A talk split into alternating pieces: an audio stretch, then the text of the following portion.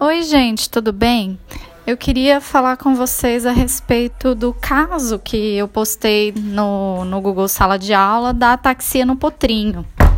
Então, né, eu sei que eu não coloquei nenhuma informação, né, não coloquei nada sobre ele, mas eu queria falar algumas coisinhas do histórico e etc.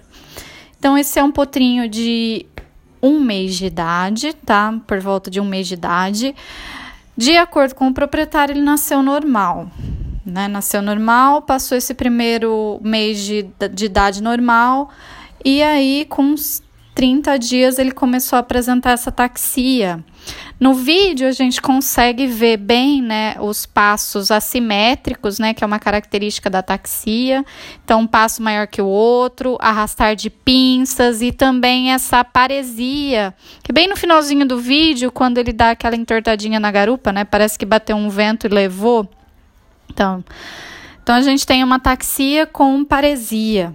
E a partir daí, a gente tem que investigar as outras é, outros sinais neurológicos, né? Então, o exame neurológico completo ele é imprescindível nesse caso. Ele tinha, se não me engano, algumas alterações de nervos cranianos, bem sutil, não tinha convulsões, estava esperto, mamando, é, responsivo ao ambiente, não andava em círculos, não pressionava a cabeça contra objetos, não convulsionava. E é isso de alteração. E aí a gente. Só que uma coisa importante, gente, toda vez que a gente vai avaliar potro, a gente tem que prestar atenção numa coisa extremamente importante, que é o umbigo. Então, se, potro, até pelo menos um mês de idade, quatro a seis semanas, né, que é o período neonatal, depois disso ele se torna pediátrico, a gente tem que olhar o umbigo. E aí fui examinar o umbigo, uma baita de uma infecção umbilical. Então, a gente tem um potrinho que tem um sinal clínico neurológico, aparentemente nenhum outra não estava desidratado, mucosa estava ok e mamando, né, espertinho dentro das possibilidades. E aí? E umbigo, uma onfalite, uma baita onfalite. E aí, gente? Aí a gente, até que se prove o contrário, quando a gente tem um potrinho e a gente tem uma onfalite, a gente tem que considerar que esse animal ele tem uma, no mínimo, uma encefalite ou uma meningoencefalite.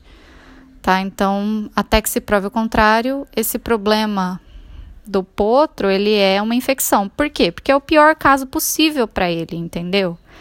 Então, o que, que foi feito? Foi coletado o exame, e aí no exame, né, no hemograma, a gente constatou uma baita leucocitose por neutrofilia, que fechou bem o caso de, de infecção umbilical, tá bom?